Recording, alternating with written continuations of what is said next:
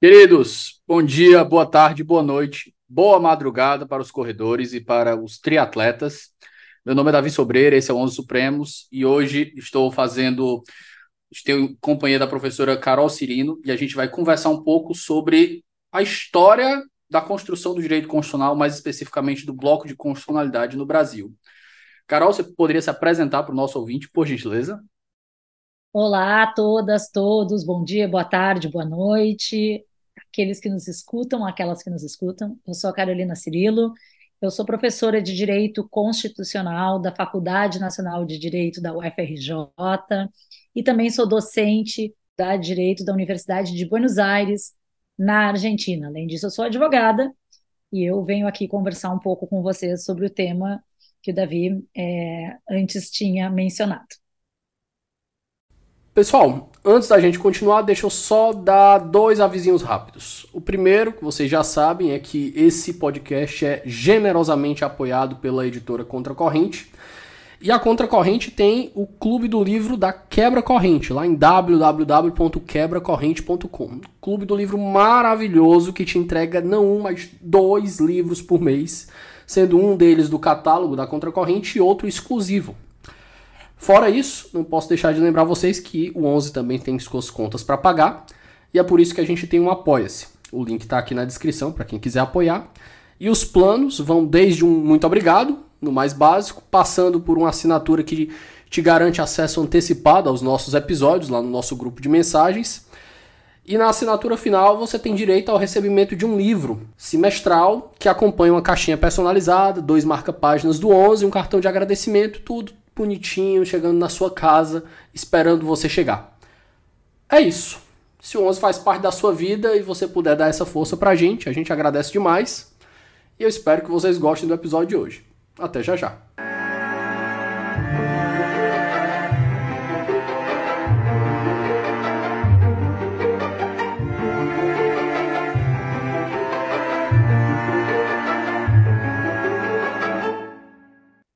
Maravilha. Carol, para dar o pontapé inicial aqui, você, a gente estava conversando aqui e você disse que era interessante a gente passar primeiro por uma genealogia da ideia de bloco de constitucionalidade, como o contexto da América Latina influencia aí a construção dessa ideia. Vamos usar esse ponto de partida. Vamos lá, então. Quando a gente fala de bloco de constitucionalidade, normalmente a gente tem uma primeira ideia super positiva Lembra aqueles famosos votos do Celso de Mello que nós conversávamos antes, todos sublinhados, cheios de negrito. E quando vai falar entre a interação do direito internacional dos direitos humanos com os direitos fundamentais da Constituição, ele trazia a doutrina francesa, mais misturada um pouco com a doutrina é, colombiana, para dizer o seguinte: olha, a Constituição não está sozinha no mundo. A Constituição, quando tem direitos fundamentais, ela está aberta na forma do parágrafo 2 do artigo 5 da Constituição para direitos decorrentes do Tratado Internacional de Direitos Humanos. Então, essa é uma ideia de bloco de constitucionalidade geral, né, de que existe uma Constituição material e que as regras da Constituição não são só formalmente constitucionais. Existe toda uma construção do que é direitos humanos, direitos fundamentais, baseada nessa materialidade. E a geopolítica que muda é da seguinte situação: será que isso sempre foi assim? Será que nós fomos sempre abertos para a conjunção com o direito internacional, direitos humanos? Como é que é o nosso constitucionalismo da raiz, da matriz dessa América Latina? O que, que influenciou uma geopolítica da região na construção do direito constitucional nosso? E é por isso que a minha brincadeira é propor começar a conversar a respeito de um bloco de constitucionalidade autoritário, que era de um autoritarismo constitucional vigente por aqui até a Constituição de 88. Aí eu te pergunto, Carol, é, quando isso começa? Porque a, a gente eu primeiro definiu a ideia de autoritarismo, né? Porque quando a gente pega autoritário, eu fico imaginando década de 40, 60, 70, mas e antes disso? A gente não tinha um bloco de constitucionalidade? Ou os momentos a gente vai considerar autoritário também dentro da ideia de autoritarismo a Primeira República? Essa é uma excelente pergunta. Na verdade, o constitucionalismo sedizente constitucionalismo autoritário, ele nasce na década de 40. Porque a corrente que se autodenomina eu faço parte de um constitucionalismo autoritário, ela é uma contraposição a uma ideia inicial de que o constitucionalismo está necessariamente ligado ao constitucionalismo liberal, que eram as bandeiras para que a gente tenha em mente do constitucionalismo da Primeira República. Né? Nós estamos baseados num constitucionalismo que vem dos americanos, que vem das revoluções burguesas, que é praticado pelos libertadores da América, a ideia do constitucionalismo liberal, essa que separa poderes, que cria direitos negativos. Em contraposição a esse constitucionalismo liberal é que começa a surgir uma ideia do que seria o constitucionalismo autoritário. Para teres uma ideia, o Carlos Medeiros Silva, que é um dos principais é, agentes dessa corrente do direito constitucional no Brasil, ele foi é, assessor do Francisco Campos quando a Constituição de 37 foi feita. Francisco Campos era o ministro da Justiça do Getúlio e o assistente dele era o Carlos Medeiros Silva. Ele foi consultor-geral da República, ele foi procurador-geral da República, ministro do Supremo Tribunal Federal e depois foi quem ajudou a redigir a Constituição de 67. E sempre lembrando que ele é quem faz o preâmbulo do ato institucional número um da ditadura militar. E ele se autodenominava essa corrente que é chamada de constitucionalismo autoritário, dentre outras pessoas que estariam ali naquele bojo, mas que era né, diferente do constitucionalismo liberal.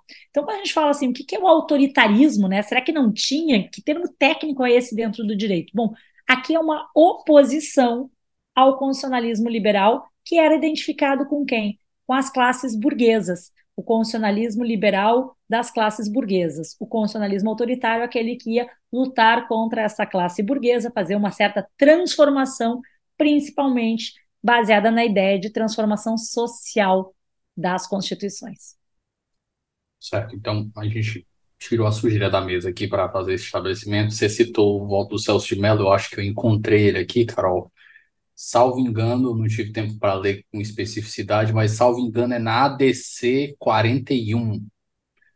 E aí a gente vai ver aquele. Eu já até comentei esse estilo do Celso de Mello com, quando eu estava gravando com o Gide sobre estilo, de, sobre como escrever bem.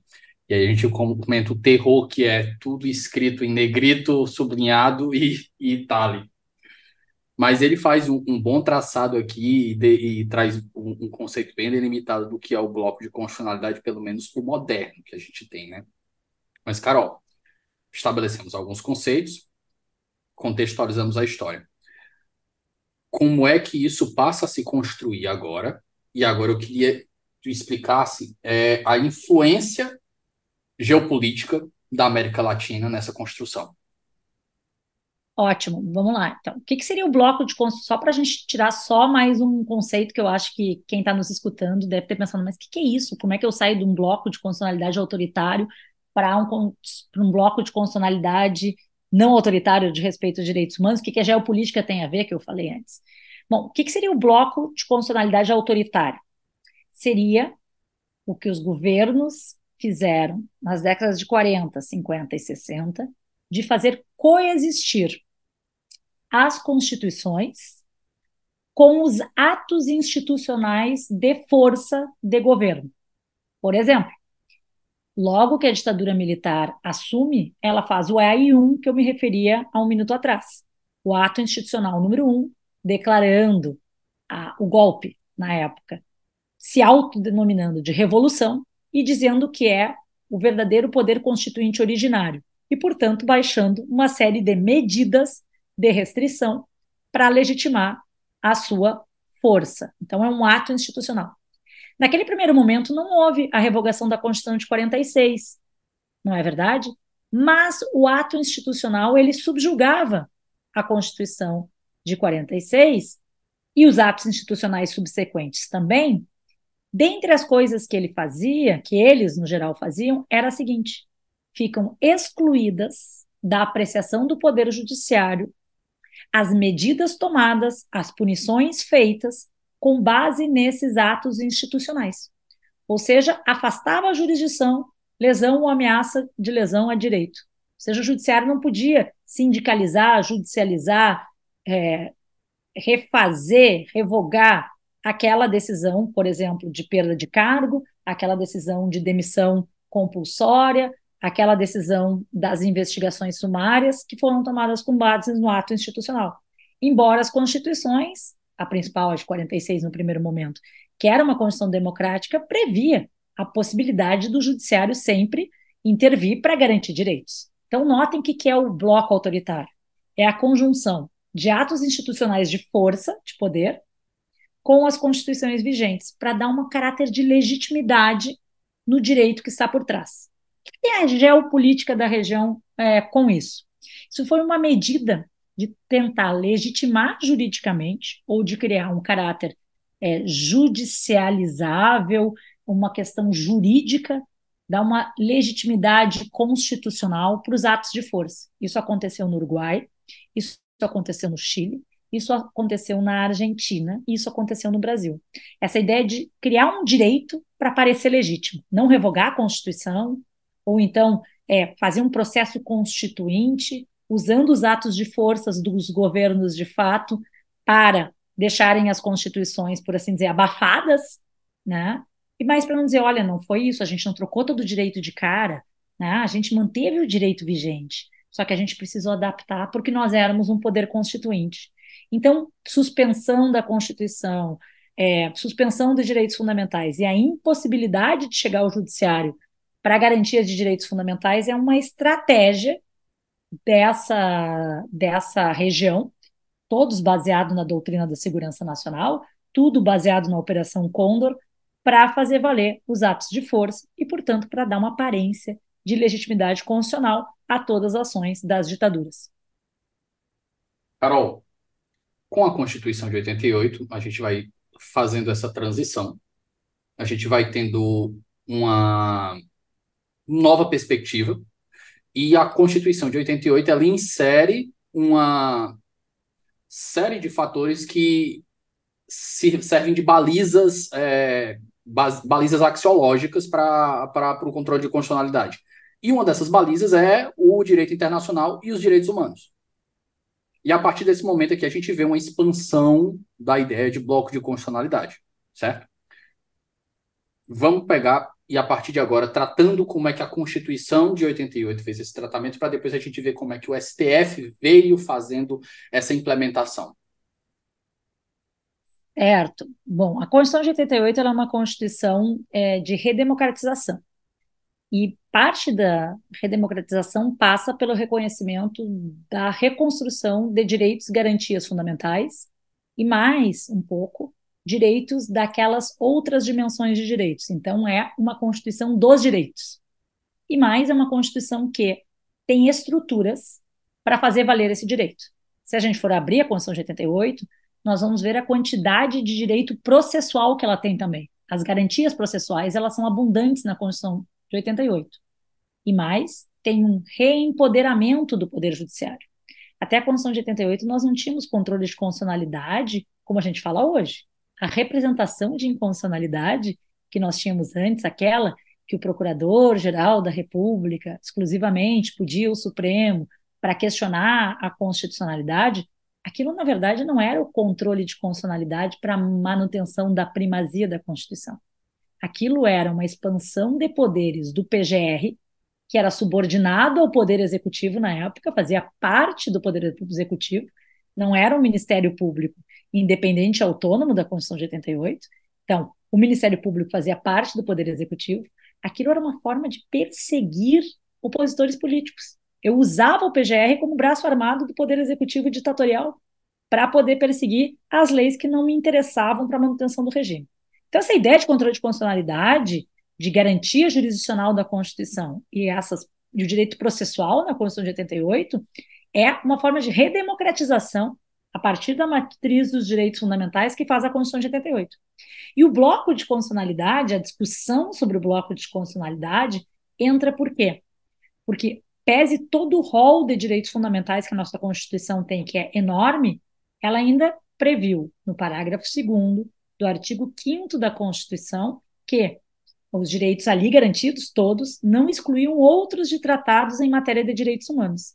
E mais, se a gente abrir o artigo 7 do ADCT, já está lá a ideia de que nós vamos ter uma jurisdição internacional de uma Corte de Direitos Humanos, não com este nome, não fala em Corte Interamericana de Direitos Humanos, mas fala numa ideia de um tribunal regional, uma proteção regional de direitos humanos. Então, notem que a Constituição de 88 ela previu uma abertura enorme para um sistema de proteção internacional de direitos humanos. Então, há quem separe direito fundamental de direitos humanos, há quem não separe direitos fundamentais direitos humanos, mas é certo que essa Constituição ela reempodera os direitos fundamentais. Como? Nas previsões, nas cartas, nessa cláusula de abertura do bloco de constitucionalidade e reempoderando o Poder Judiciário para garantir direitos através do direito processual e, fundamentalmente, retirando o Ministério Público dessa subordinação ao Poder Executivo, criando essa ação independente, essa instituição independente e autônoma que também podia vocalizar direitos, democracias e direitos humanos. Então, é um monte de coisa que a Constituição de 88 faz para essa garantia. A Constituição faz isso, mas assim, nos primeiros anos a gente a, a, a lei ela não muda a realidade do dia para a noite, né? Então a gente teve, inclusive até o pelo menos a primeira década, a primeira década e meia a gente teve até famosos chamados engavetadores gerais da República, que voltaram, voltaram à, à tona no, nos últimos anos, né? Então, são figuras aí que vão e vêm, pelo visto. Mas eu te pergunto, Carol, então, você explicou é, a transição axiológica que a Constituição fez. Agora eu te pergunto, a partir de que momento a gente começa a ver uma atuação do STF para colocar na prática essa nova ideia de um bloco de constitucionalidade expandido e democrático? E é, voltado para os direitos humanos?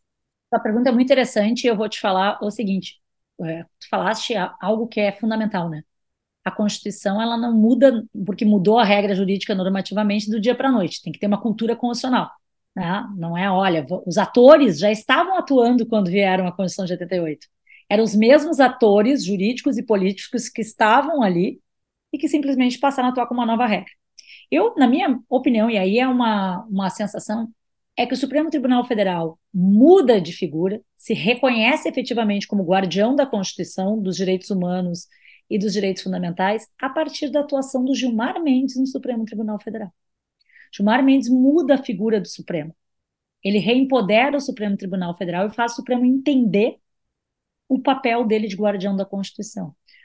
O Supremo, se você for analisar até o, o comando do Gilmar, não no sentido de comando como se fosse um capitão, né? Como se fosse algo militarizado, mas da, do comando argumentativo dele, o Supremo era contido, né? Era uma, uma liderança intelectual. É, uma liderança jurídica, né? No sentido, um constitucionalista. O professor Siddhartha Legali até faz uma diferenciação entre o Supremo Tribunal Federal como com corte Moreira Alves e corte Gilmar Mendes, né? Ele faz essa modificação. Moreira Alves, um Supremo mais contido, né? E quando o Gilmar Mendes passa a ter essa liderança, como a gente está falando, ele passa a ser um Supremo mais ativo, um Supremo mais, é, por assim dizer, é, reempoderado. Vamos usar essa expressão, que é uma expressão interessante. Então, eu gosto muito dessa análise do, do professor Siddhartha por isso, né, porque dá a dimensão de como o Supremo ele foi é, ser um Supremo mais atuante. Ainda que a gente esteja falando Celso de Mello, etc., essa modificação passa muito pela, pelo comando é, científico do Gilmar Mendes lá dentro.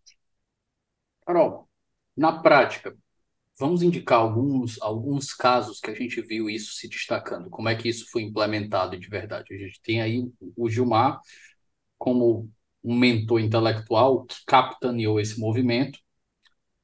Casos em que a gente consegue ver palpável essa ideia de bloco de constitucionalidade surgindo e com essas novas esse novo colorido. Então, é, vamos lá. O Gilmar Mendes ele não adere à tese do bloco de constitucionalidade, né? Ao contrário, é ele que faz a interpretação a respeito do parágrafo terceiro novo da emenda constitucional 45 de 2004. Aquela famosa ideia que os tratados internacionais em matéria de direitos humanos que foram aprovados antes da emenda constitucional 45 de 2004. A ideia da supralegalidade. Isso, vem dele, né? Então, na verdade, é o seguinte, até a discussão sobre bloco, de constitucionalidade ele tem muito. Então, é, talvez ele não seja aderente à tese do bloco de constitucionalidade, mas sim do Supremo Tribunal Federal com essa mudança de postura. Né? O bloco de constitucionalidade, é, como é, na verdade, uma criação do Cansado Trindade, que é um internacionalista extremamente importante que acreditava é, que o simples fato de ter o parágrafo 2 no artigo 5 da Constituição já era suficiente para o reconhecimento do status hierárquico do direito internacional dos direitos humanos em equivalência constitucional. Né?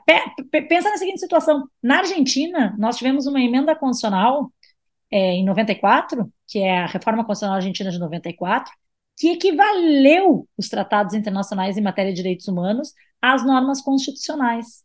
E aqui a gente já tinha uma regra que dizia isso e a gente criou uma nova para criar aquele status formal constitucional, como se a gente tivesse uma diferenciação. E o Celso Mello foi quem no Supremo dizia isso não faz sentido, porque a nossa Constituição, desde sempre, desde 88, ela adere à teoria do bloco de constitucionalidade, que é essa junção em mesma hierarquia de direito internacional de direitos humanos com direitos fundamentais. Né? Quando Inclusive, vem. Deixa eu te perguntar, Carol, se me permite uma, uma, atravessar uma pergunta aqui. Eu queria saber tua opinião sobre essa tese da supralegalidade, porque eu conheço, eu tenho amigos, eu não vou citar nome aqui, porque eu não sei se ele vai querer comprar essa briga abertamente, mas eu tenho amigos que são bastante críticos e ele chama isso, inclusive, de é, ativismo no atacado, no ativismo no varejo, que é o que geralmente é feito. Ele disse assim, ah, Davi, isso é o tipo de ativismo no atacado, isso é o tipo de coisa aí que se a gente for analisar não tem uma base, uma base é, legal substantiva para fazer esse tipo de mudança. Na, verdade, ela é uma, uma interpretação a respeito do que seria uns tratados que fossem nesse meio termo. Para mim, os tratados em matéria de direitos humanos é, firmados pelo Brasil posteriormente à Constituição de 88, eles são materialmente equivalentes à Constituição. Então, faz parte do bloco de constitucionalidade eles são materialmente é, é, parte de Constituição, mas se a gente for pegar formalmente. Também, porque na verdade é, é ridículo. Ainda que a gente não interna, ainda que a gente não, não faça a, inter, cá, a, a internalização. Não, olha só, a, até a emenda constitucional número 45 de 2004, 88 a 2004, nós não tínhamos diferenciação de quórum para internalizar tratado. Tanto faz. Né? Qualquer tratado tinha o mesmo quórum, que era o quórum da maioria simples, que seria o equivalente da lei ordinária. Certo? Por quê? Porque era assim. Não se discutia materialmente o que era um, o que era o outro. A gente entendia que os que eram matéria de direitos humanos estavam albergados pelo parágrafo 2 do artigo 5 Os tratados internacionais podem criar direitos fundamentais, porque a Constituição, ao contrário, ela diz esses novos tratados. Então, como a gente fazia a diferenciação se era um tratado, por exemplo, de cooperação comercial simples ou matéria de direitos humanos? Pela matéria. Materialmente, um é direitos humanos e, portanto, parágrafo 2 Formalmente, é uma cooperação, sei lá, para emitir documentos e, portanto, vale como lei ordinária. Olha, olha a situação que eu vou te dar análoga. Antes de 88, como é que, como é que eu podia criar hipóteses tributárias? Eu não precisava de lei complementar, como diz o artigo 40, 146 da Constituição, não é verdade? E, no entanto, a gente revalidou com hierarquia de lei complementar o CTN, que é um decreto-lei. Então, se na época era como se, se a, a espécie normativa necessária, eu não estou dizendo que eles são formalmente decreto-lei, que nem existe mais. Então, não, eu vejo que pela matéria, normas gerais em matéria de direito tributário, eles são equivalentes ao que hoje nós chamaríamos de lei complementar. Mas a partir do momento que a gente insere o parágrafo terceiro no artigo 5 a partir artigos... de É, a partir de então. Novos. Os novos tratados em matéria de direitos humanos, a partir de então, na minha percepção, e eu acho que é a maioria dos constitucionalistas comprometidos com a Constituição é assim, obrigatoriamente os tratados em matéria de direitos humanos têm que passar pelo, pelo procedimento do parágrafo terceiro. Então, não, enquanto eles não passam, a gente tem um status. Na sua opinião, se a gente, você concorda não, com a tese do Gilmar? Não passar. Não existe mais. A única maneira que obriga o Congresso a internalizar os tratados em matéria de direitos humanos depois da emenda constitucional é, 45 é pelo procedimento parágrafo terceiro do artigo 5 ah, Até todo... então, nós tínhamos. Todos de matéria de direitos humanos depois passam por esse procedimento. Tem que passar por esse procedimento. Não, é não, não tem como a gente ser signatário de um tratado de direitos humanos sem, sem usar esse procedimento atualmente. Não, na verdade, signatário sim. Na verdade, é como é que ele internaliza. Né? Quem firma o tratado é o chefe do Poder Executivo. Quem decide definitivamente no Brasil sobre tratado é o Congresso Nacional. Né? O Congresso Nacional tem duas formas de resolver definitivamente um tratado. Quando ele é um tratado de cooperação comercial, ele vai fazer pelo procedimento equivalente às leis ordinárias. Quando ele é de matéria de direitos humanos, obrigatoriamente ele tem que votar na forma do parágrafo 3 do artigo 5 Não tem, ele não pode escolher, ah, não, agora eu tenho um tratado de matéria de direitos humanos que eu não quero usar o procedimento de emenda constitucional. Não, ele tem que usar o procedimento de emenda constitucional para ele ter status equivalente à emenda, como diz ah, ali o parágrafo 3 do artigo 5 O parágrafo 3 do artigo 5 obriga também ao Poder Legislativo, né? Não é facultativo, eu não posso escolher não usar o parágrafo 3 do artigo 5 Eu tenho que colocar eles com status equivalente à emenda. É isso que diz o parágrafo 3 do artigo 5 Os novos tratados, né? Antes, só se a gente tivesse bolinha de cristal, né? Que no caso então, são quatro, né? É, é. Convenção de Nova York, protocolo facultativo, Marrakech e, e o último que saiu. É, contra racismo, né? A contra, para teres uma ideia, a gente tem a outra que é contra toda forma de discriminação. A gente tem duas convenções interamericanas, né? A do racismo, que já tem hierarquia constitucional, que foi a que tu te referiu, e tem uma outra que está assinada, mas que ainda não passou pelo procedimento do artigo 5 e o Congresso ainda não resolveu com ela, que é toda forma de discriminação. É o do direito antidiscriminatório. O outro é só contra o racismo, que a gente, interna, a gente deu equivalência à emenda. A outra está no limbo ainda. Foi assinado lá em 2003, se eu não me engano, posso estar enganada na data, mas a Interamericana contra toda forma de discriminação, a gente ainda não fez o procedimento de interna internação dela, né, de trazer ela para cá. Pese as duas terem sido assinadas na mesma época. Então, então na... quem resolve definitivamente é o Congresso. Como? Pelo, pelo procedimento do parágrafo 3 do artigo 5 quando é matéria de direitos humanos. Ponto. Então, a sua posição discorda do Gilmar, então, em questão, por exemplo, tratado do um famoso, São José da Costa Rica. Para você, tem, ele tem envergadura constitucional. E eu vou te dizer mais: a Convenção Americana de Direitos Humanos, que talvez seja o mais importante tratado internacional em matéria de direitos humanos que a gente tenha, né, para mim, ele tem, pelo bloco de constitucionalidade, ele tem hierarquia constitucional. Não tem essa diferenciação. Primeiro, porque quando vem a CAD, quando a CAD é internalizada, que é no ano de 92, eu não tenho procedimento do parágrafo 3 do artigo 5 né? Não posso ter bola de cristal retroativo. É parecido com o CTN. Na época, é, para se fazer um, um, um tributo, bastava um decreto-lei. Eu deixei de validar o, o CTN porque ele não é formalmente, porque à época não se exigia, uma lei complementar. Eu posso mudar o CTN apenas por lei complementar quando for normas gerais em matéria de lei tributária, é verdade? Mas o artigo 174 do CTN, por exemplo, que fala sobre, sobre prescrição, ele é materialmente uma lei complementar. Mas formalmente não era, porque à época não se exigia. Por que com os tratados de direitos humanos eu tenho é, menos, uh, vamos dizer assim, deferência que eu tenho com o Código Tributário Nacional? Essa é uma pergunta que eu sempre faço.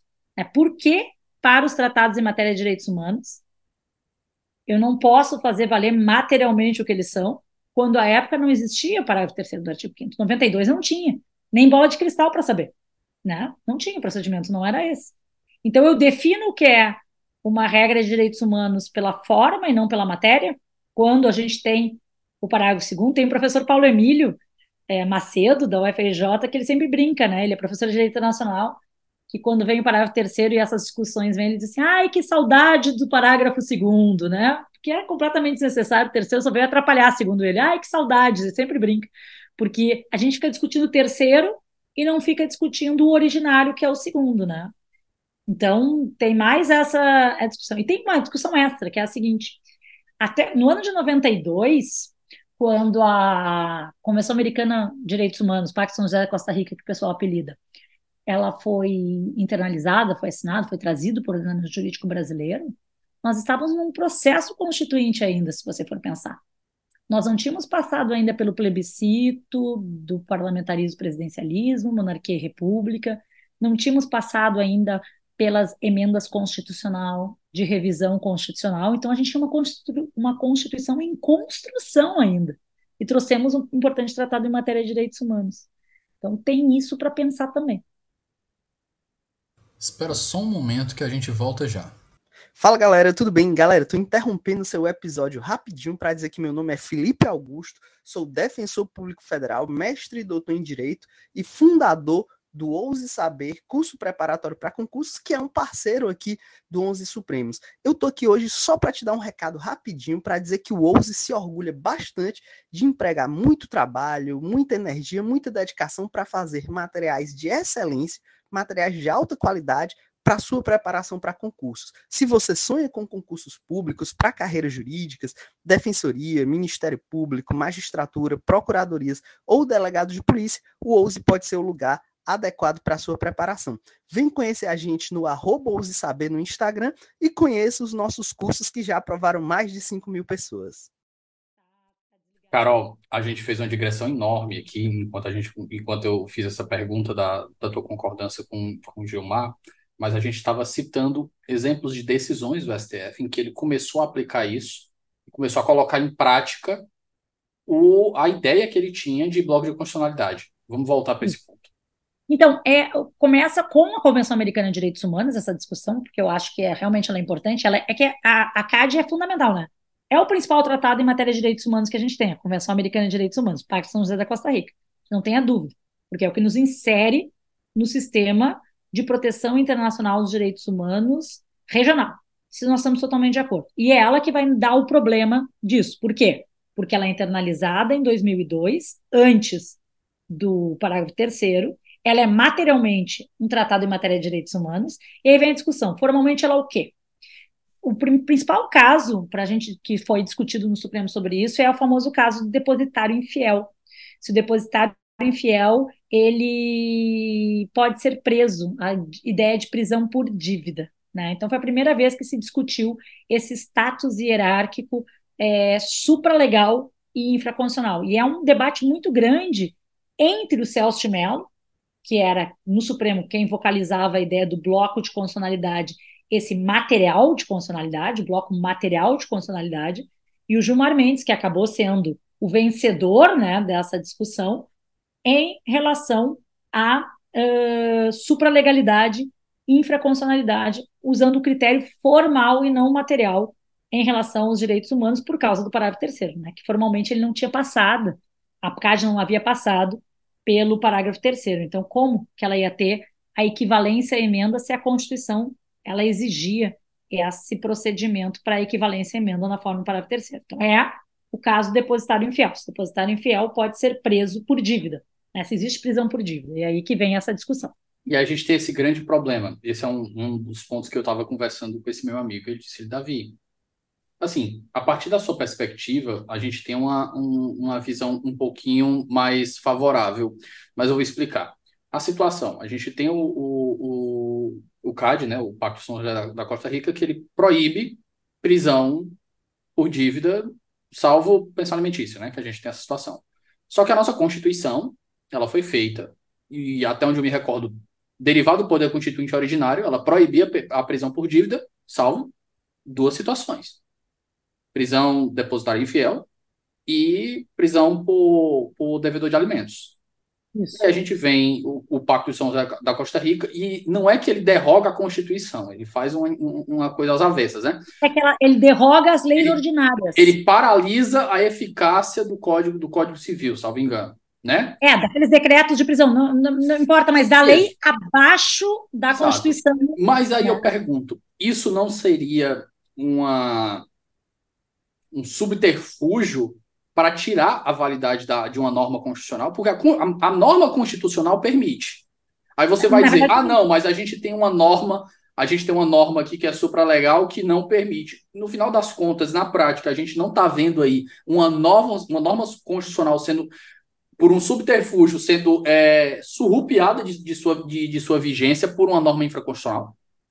Né, se a gente for entender né, que a Convenção Americana de Direitos. Na verdade, é, o seguinte, é super engraçada essa categoria pelo, pelo seguinte motivo: eu subjugo algo que não foi feito por mim. Né? Ou seja, o Tratado Internacional ele foi criado por uma comunidade internacional. A gente ainda tem essa questão de soberania, né? É, a gente toca para dentro. Não, a questão de soberania, acho que até porque quando a gente assina, a gente está dentro da soberania, né? Mas no momento, sim, o Estado pode não assinar e pode denunciar um tratado, né? Esse é um ato de soberania. O ato de soberania é exercido. Quando eu assino um tratado e não denuncio o tratado e trago o tratado para dentro, isso é exercício de soberania pleno. A questão toda é a seguinte: a fonte é diferente, né? A fonte do tratado internacional é uma fonte internacional e a outra fonte interna, né? Então, é colocar a fonte, trazer a fonte externa para dentro já é estranho, né? Colocar dentro, do, encaixar dentro do, de uma organização interna, algo que é internacional. Por exemplo, qual é a vigência do tratado? Todos os tratados, a Convenção Americana de Direitos Humanos, todo mundo assinou a mesma Convenção Americana de Direitos Humanos? Ou ela vai sendo modificada no tempo, em âmbito internacional, e cada caso adere àquela do ano? A nossa é de 92. Ela mudou depois.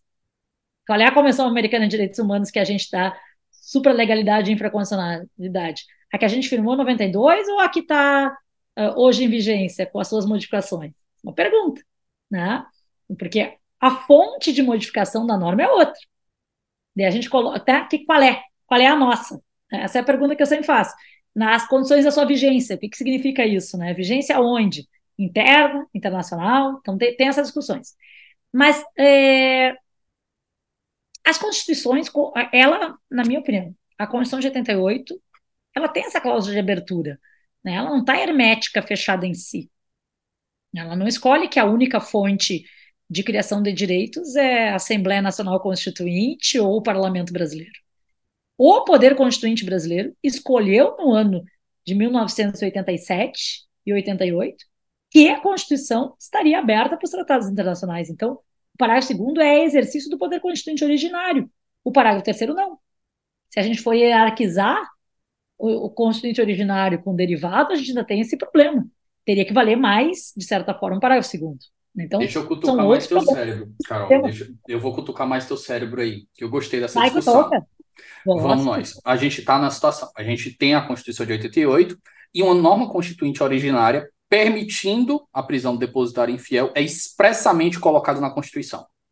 Mas, junto com essa norma, a gente tem uma cláusula de abertura, parágrafo 2 que você acabou de citar, que pode abrir a Constituição para algo que é diametralmente oposto a isso.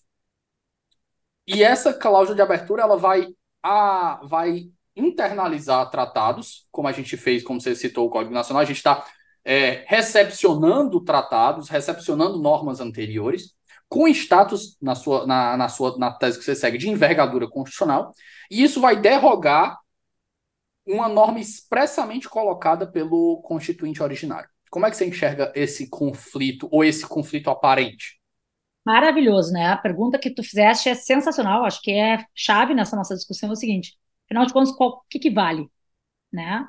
por exemplo, tem uma norma constitucional que diz que pode e tem uma norma internacional que diz que não pode. Clássico conflito de direito. Como é que se resolve isso em matéria de direitos humanos? Princípio pro persona. O mais protetivo para a pessoa. Qual é o mais protetivo para a pessoa? Proibir a prisão por dívida. Então, se resolve, tem. O próprio Tratado Internacional, a Convenção Americana de Direitos Humanos, ela tem o princípio pro persona como forma de resolução desses conflitos né, você vai para a persona que é compatível com o quê? Dignidade da pessoa humana na nossa Constituição. Então, né, não precisa de proporcionalidade, não precisa de nada, vamos para a persona aqui. Né? Seria a forma. É mais objetivo. É, não, e é uma fórmula fácil da gente resolver, né? O pro persona aqui e, e o pro persona não é contrário. Pro persona seria o nosso equivalente à dignidade da pessoa humana da Constituição de 88. É a mais protetiva para a pessoa. Quem é a pessoa, bom, para a pessoa aqui, o mais débil, o mais fraco nessa relação é a pessoa que vai sofrer a prisão, que vai sofrer o poder do Estado, punitivo do Estado de ser preso. Então, ele é o mais fraco. Lembra das máximas do, do garantismo? Sempre a lei do mais fraco, a lei do mais débil. O mais fraco aqui, a pessoa mais fraca, bom, a pessoa mais fraca aqui é, é a sujeito que ia receber a prisão estatal. Então eu resolvo pelo próprio persona.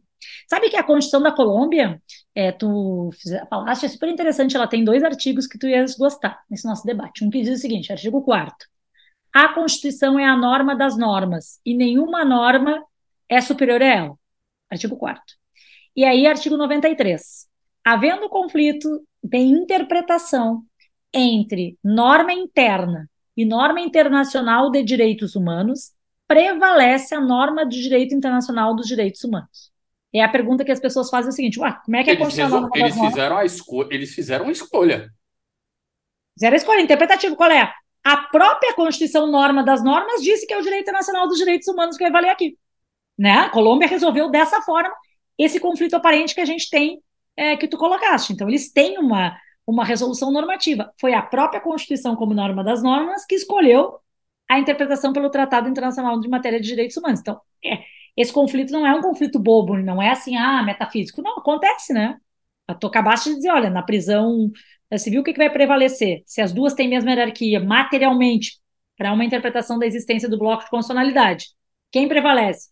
Eu vou no proporção, que é compatível com a dignidade da pessoa humana, que é a lei do mais fraco. Né? Quem é o mais fraco da relação? Bom, a pessoa que vai sofrer a prisão ou que vai sofrer o poder punitivo, direito administrativo sancionador ou qualquer outra coisa que seja a força do Estado. Resolveria dessa forma pela regra da Convenção Americana de Direitos Humanos. Olha que interessante, mais um caso, já que a gente está aqui, que eu acho que a gente que é bem legal. Presunção de inocência, que a gente gosta tanto. Inciso 57 da nossa Constituição que diz a presunção de inocência, né? Todo mundo, ninguém será declarado culpado até o trânsito julgado. Então, a nossa presunção de inocência na Constituição de 88 vai até o trânsito julgado. Certo? Depende, assim, depende da época e depende para quem você pergunte. Não, mas é hoje, no dia de hoje sim. Isso, a DC 44, a DC 44, não é? Hoje sim. Então, nossa Constituição diz lá: para a pessoa ser culpada, trânsito julgado. Inciso 57 do artigo 5. Estamos de acordo que está escrito isso lá? Estamos de acordo. Na Convenção Americana de Direitos Humanos, o que está escrito para a pessoa? O que, que é garantido para a pessoa para não ser considerada culpada? Duplo grau de jurisdição. Quem é que é mais protetivo para a pessoa aqui no conflito entre a Convenção Americana de Direitos Humanos e a Constituição de 88? Constituição Federal. Então ficamos com a Constituição Federal e não tem problema da hierarquia do tratado. Continuamos usando o mesmo pró persona, só que aqui, em vez de ficar com a Convenção Americana, ficamos com a Constituição de 88, que é mais protetiva. Pode acontecer. Carol, a gente citou aqui agora é, o caso da presunção de inocência, a gente citou toda a controvérsia envolvendo o Pacto de São José da Costa Rica explicou aí como é que a gente resolve esses conflitos. Qual outro grande caso icônico que a gente pode ter aqui desse conflito e que mostra a ideia do bloco de constitucionalidade aqui no Brasil? Um caso que eu acho que é emblemático, que a gente deve trazer para a discussão sobre bloco de constitucionalidade, autoritarismo constitucional, bloco de constitucionalidade no sentido de organização entre direito internacional dos direitos humanos e direito constitucional, direitos fundamentais, é o caso das leis de anistia. Porque as leis de anistia, e eu falo leis porque eu estou falando da lei de 79 no Brasil, que é a chamada lei de anistia, e também da sua revigoração na emenda constitucional número 25 de 86, que é a mesma emenda constitucional que transforma o Congresso em Assembleia Nacional Constituinte e dá origem à Constituição de 88. Então, é as leis de anistia, então a primeira de 79 quando as pessoas podem retornar do exílio, e depois reafirmada no mesmo instrumento que convoca uma Constituição nova, reafirma a lei de anistia, que é da seguinte forma: os crimes comuns praticados por motivação política e as condenações administrativas de perda de cargo, também motivadas por questões políticas, ficam anistiadas ou ficam é, sem efeito e, portanto, as pessoas podem retornar sem ser consideradas criminosas contra o Estado brasileiro, podem retomar seus cargos e etc. Certo? Isso é a lei de anistia no Brasil, que vem de 79 no primeiro momento, vem reafirmada em 85. E que, inclusive, está pendente, tem uma, uma DPF pendente, né? 320. 320. A DPF 320, relator Dias Toffoli. Essa discussão desse processo que a gente vai chamar. O que esperar do movimento, de alguém que fala o movimento de 64, né? Então, eu perguntei para ele, essa eu vou contar, eu perguntei para ele numa festa, essa tu pode, não precisa editar não, pode contar. Perguntei numa festa para ele, e aí, ministro, tudo bem? Tomando uísque, batendo papo. Vai botar em pauta a DPF 320? Ele olhou para mim assim, o quê? E se fez de desentendido, né? Ou seja, né? Tipo, não sei, né? É, e aí, ministro, sabe? nada a ver com o negócio, mas isso tu pode botar, não precisa, não precisa cortar essa parte, não, pode contar, porque eu perguntei para ele mesmo e ele não me respondeu. Ele se fez de, hum, não sei, sabe? É o abuso da minha pergunta, sem contexto, fora do local, ele não precisava responder, na verdade. Mas então, voltando. Essa discussão, ela nos insere nesse debate de novo sobre justiça de transição, bloco de constitucionalidade, autoritarismo e democracia. A, a nossa lei de anistia, pese muita gente diga, ela não fez anistia a nenhum agente do Estado que cometeu o chamado terrorismo de Estado, ou seja, crimes em nome do Estado brasileiro.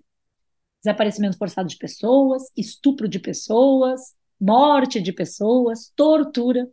Essas pessoas que agiram como mas agentes... A interpretação, mas a interpretação que foi dada...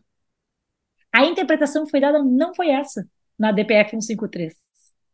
Na DPF 153 foi dito que essa lei de anistia era condição, votos do Eros Grau, condição para a democracia, porque vinha no instrumento da emenda constitucional número 25 de 86 e, portanto, foi condição para a democracia. Mas em momento nenhum o Supremo Tribunal Federal disse que estava sendo anistiado agentes do Estado brasileiro. Disse que as pessoas foram anistiadas e, portanto, ela era compatível com a Constituição de 88, porque não podia revogar a anistia dada a essas pessoas que injustamente foram acusadas de serem subversivas. Então, imagina só como é que funcionava na época. Minha mãe defendeu mais de 300 presos políticos como advogada na ditadura militar. Funcionava da meu seguinte vô, forma. Meu avô foi exilado, perseguido dentro de, de universidade. Como é, que, como é que funcionava? Ele estava lá na universidade, ele não fez nada, simplesmente havia mais um, preciso prender. Prendia, perseguia, se quer abrir um processo contra ele, se quer fazer uma acusação. No entanto, ele estava fichado no SNI e perdia o cargo, não podia fazer mais um concurso. Se fizesse de novo, perdia. O Supremo Tribunal Federal dizia que estava tudo bem, o ato institucional permitia, era o bloco de, de constitucionalidade autoritário que a gente fazia, e as pessoas tinham que ir embora. Metade da minha família também foi dessa mesma forma. Essa pessoa não tinha sequer uma acusação formal contra ela. No entanto, o aparato estatal, a opressão estatal, ela dava também por um direito administrativo por estar tá fichado lá no banco do SNI. Né? A maioria das pessoas não sequer foi condenada. Ah, foi condenado por um crime de terrorismo. É raríssimo a gente ter isso. A maioria das pessoas não tinha. Elas perdiam cargo, elas eram perseguidas, elas tinham que sair da universidade, elas não podiam se formar, elas eram professores e elas efetivamente não podiam mais exercer a cátedra, elas tinham cargos públicos burocráticos. Por exemplo, meu tio era agrônomo, agrônomo do Estado né? Ele perdeu o cargo de agrônomo do Estado. E qual é a relação disso? É simplesmente porque ele teria atentado contra a democracia. Nunca foi condenado por um crime, para ter uma ideia. Simplesmente isso era a realidade. A realidade do teu avô que teve que sair, a realidade do meu tio. Raríssimas são as pessoas condenadas por um crime contra a democracia e a ordem na época. Então, as pessoas anistiadas são pessoas como teu avô, como os estudantes, como meu tio, e pessoas que foram condenadas por estarem contra o regime. A lei de anistia, nesse aspecto, ela foi desejada e ela é compatível com a Constituição de 88. O que não aconteceu, em hipótese alguma, com a lei de anistia, é anistiar militares e agentes do Estado, empregados do Estado brasileiro, sejam das Forças Armadas ou civis, que perseguiram cidadãos brasileiros que eram opositores políticos. Isso não está na lei de anistia. Esse não é o alcance da lei de anistia. Então, o grande problema do sistema internacional de direitos humanos, por exemplo, o caso da guerrilha do Araguaia, na Corte Interamericana de Direitos Humanos, o caso de Herzog, na Corte Interamericana de Direitos Humanos, e o novo que vai ser julgado agora, que não foi ainda, que é o caso do Bacuri, ou Colin Leite, o problema é com a interpretação da lei de anistia como obstáculo jurídico para investigar, processar e, eventualmente, punir essas pessoas. Então, esse é o problema. O problema é usar a lei de anistia, que não era para isso, como obstáculo jurídico para isso. Carol, uh, o meu, meu conhecimento sobre justiça de transição é bem, bem, bem pequeno. Eu tive algumas conversas aqui sobre o tema. Eu conversei, lembro, acho que a última vez que eu toquei desse assunto foi com a professora Flávia Piovesan, e ela uhum. até me, me, indicou os estudos da Catherine Sicking, que tem até demonstrações empíricas de como a justiça de transição ajuda no, no na consolidação da democracia. Achei muito bacana. Achei muito bacana. Mas a ideia que eu tinha era de que a anistia era tão, a lei de anistia era tão criticada porque ela tinha anistiado indistintamente geral. Ela fala, ficam anistiados crimes comuns cometidos com motivação política. Quem é que era acusado de crime na época? Para quem é contra, entre aspas, contra o Estado, né? Tinha algum general? Tinha algum capitão?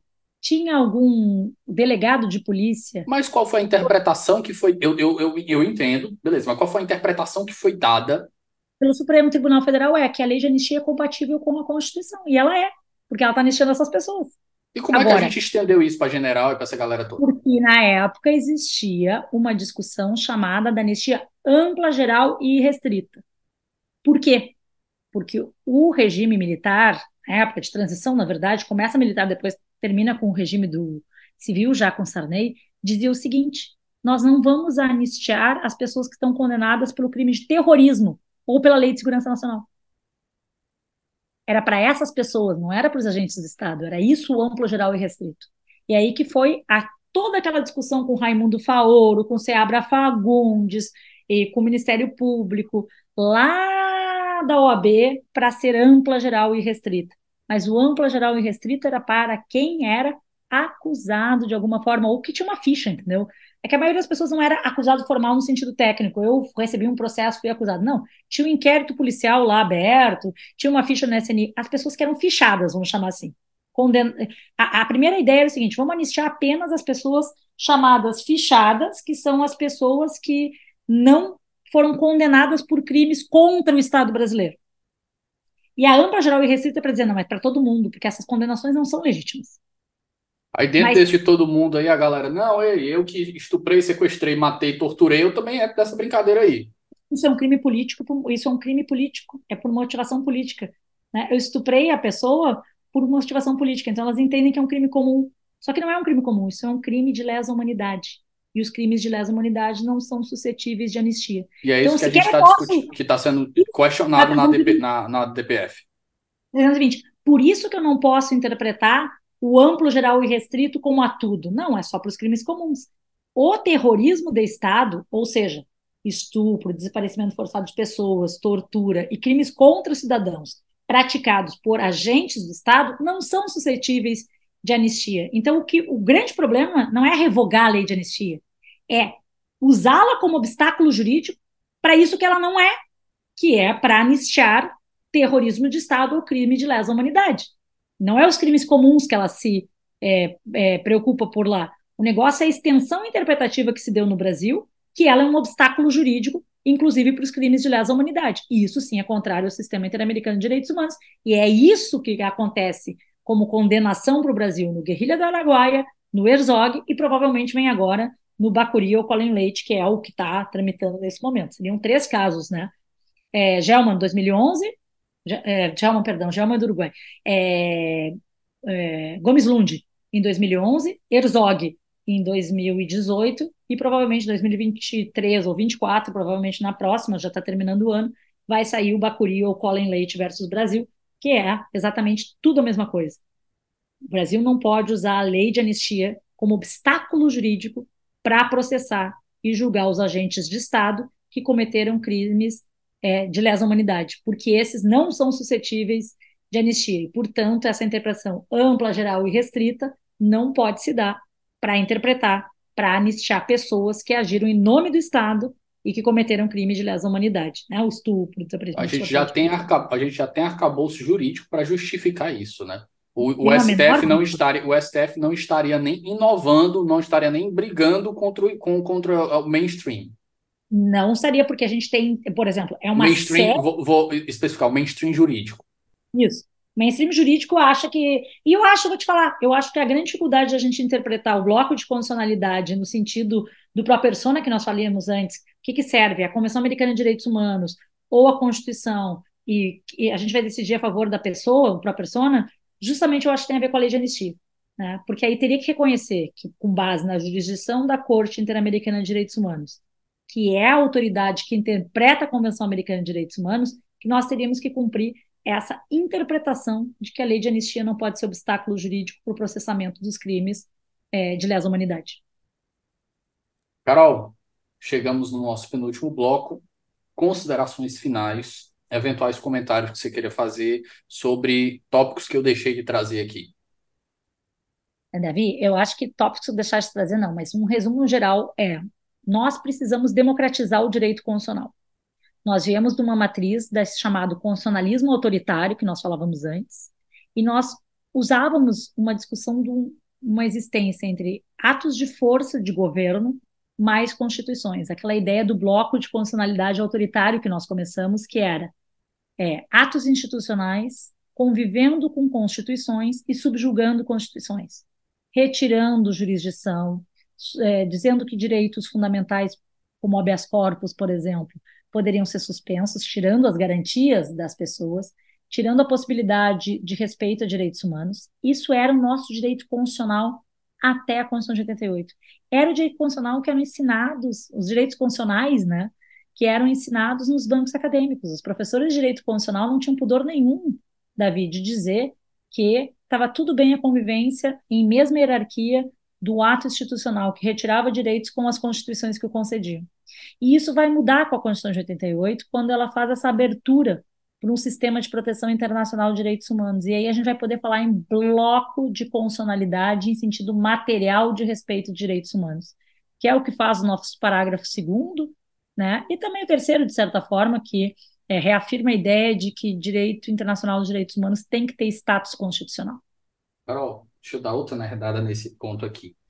Essa abertura que a gente faz para as cortes, é, para o direito internacional dos direitos humanos, a gente faz porque o mundo como um todo, pelo menos se a gente fizer uma média, né, ele está cada vez mais consolidado nessa ideia de democracia, de globalização de direitos humanos. E aí a gente confia que, eventualmente, numa virada, numa guinada autoritária, interna, o direito internacional poderia servir como alguma, alguma válvula de escape para a gente.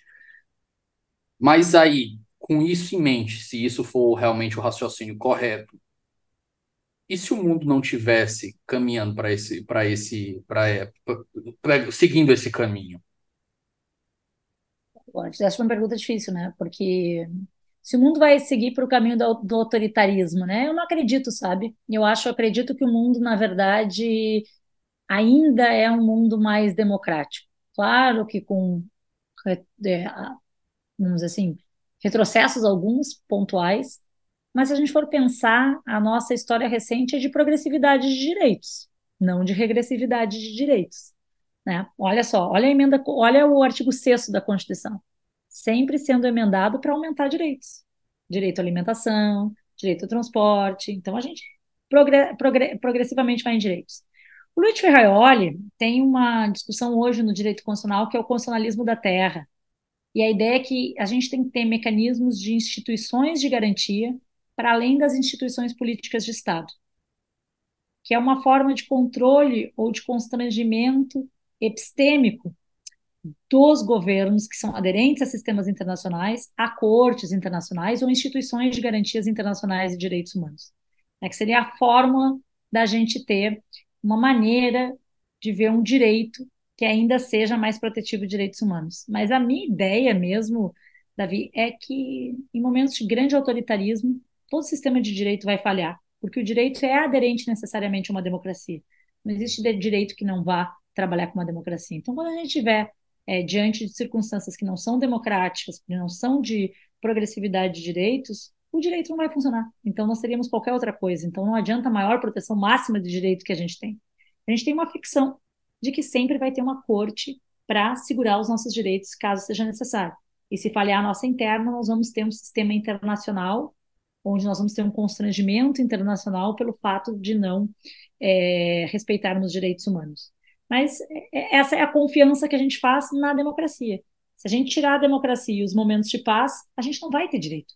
Todas essas categorias que a gente inventa, elas não funcionam fora do, do ambiente da, da democracia. Então, se o mundo mudar, para deixar de ser um mundo menos democrático, para ser um mundo mais uh, terrível, o nosso direito burguês, esse direito liberal, não vai sobreviver também. Infelizmente, nós precisamos da democracia para praticarmos o direito que a gente pratica, que é o de respeitando os direitos humanos. Não existe um sem o outro. Né? Não existe respeito aos direitos humanos sem democracia. É impossível.